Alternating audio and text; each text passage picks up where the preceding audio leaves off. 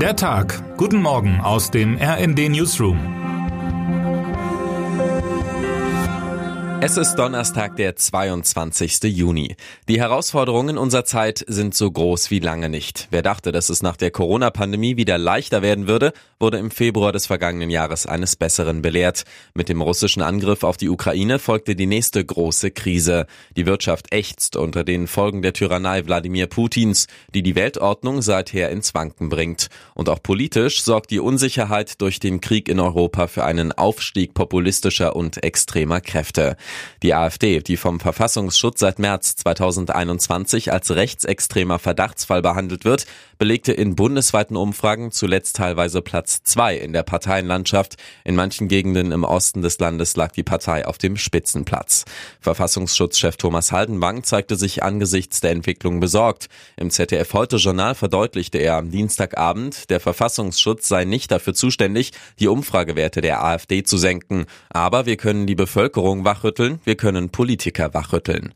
Die AfD selbst zeigt sich angesichts der wachsenden Umfragewerte dagegen in ihrer Politik bestätigt und will nun für die Bundestagswahl 2025 erstmals einen Kanzlerkandidaten stellen. Mein Kollege Felix Husmann räumt dem Vorhaben, den nächsten Kanzler zu stellen, zwar nur wenige Erfolgsaussichten ein, warum dies dennoch ein weiteres Warnsignal für die demokratische Öffentlichkeit in Deutschland ist, erläutert er in einem spannenden Kommentar. Warnsignale der anderen Art kommen seit Tagen auch schon vom deutschen Deutschen Wetterdienst. Nachdem es bereits die vergangenen Tage vielerorts ordentlich gekracht hat, erwarten Meteorologen auch für heute wieder schwere Gewitter und Starkregen, die örtlich sogar unwetterartig ausfallen können. Wir haben die Lage im Blick und informieren Sie über alle Entwicklungen und Vorkommnisse in unserem Live-Blog. Auch tausende Kilometer westlich von Deutschland soll es ernstzunehmende Alarmzeichen beim verschollenen Titanic-Tauchboot Titan gegeben haben, auf das die ganze Welt aktuell blickt. Der Journalist David Polk berichtet dem US-amerikanischen amerikanischen Sender CBS über seine eigene Expeditionserfahrung, sprach dabei von improvisiert scheinenden Teilen, die wie normale Bauteile von der Stange wirkten. Wurde diese MacGyversche Tüftelei, wie sie Polk nannte, nun zum Verhängnis der fünfköpfigen Crew? Man will es sich kaum ausmalen, sollte das Tauchboot überhaupt noch intakt sein, wie sich die Besatzungsmitglieder in dieser schier ausweglosen Situation in tausenden Metern Tiefe des Atlantiks fühlen müssen. Mein Kollege Matthias Halbig hat sich jedoch genau dieser Frage gestellt und darüber mit dem Psychologie- und Traumaforscher Thomas Elbert gesprochen. Ein Interview, das viele spannende Antworten liefert, wie die menschliche Psychologie in solchen lebensbedrohlichen Ausnahmesituationen funktioniert. Auch wenn die Situation ausweglos erscheint, die Hoffnung auf ein Wunder bleibt bis zum Ende.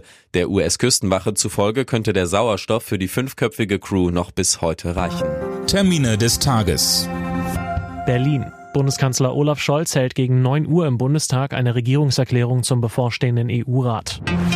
Washington. US-Präsident Joe Biden empfängt Indiens Premier Narendra Modi als Staatsgast. Der Besuch solle die tiefe und enge Partnerschaft beider Länder unterstreichen, teilte das Weiße Haus vorab mit. Wer heute wichtig wird. Während die Erwartungen an die DFB-Elf nach der Niederlage gegen Kolumbien erneut enttäuscht wurden, setzt Fußball-Deutschland ab heute seine Hoffnungen in den Nachwuchs. Bei der U21 EM in Georgien startet die deutsche Elf gegen Israel ins Turnier. Die große Frage vor dem Start, kann das Team von Trainer Antonio Di Salvo den Titel erfolgreich verteidigen? Und damit wünschen wir Ihnen einen guten Start in diesen Tag. Autor ist Jens Strube, am Mikrofon Colin Mock und Fabian Hoffmann. Mit rnd.de, der Webseite des Redaktionsnetzwerks Deutschland, halten wir Sie durchgehend auf dem neuesten Stand. Alle Artikel aus diesem Newsletter finden Sie immer auf rnd.de slash der Tag.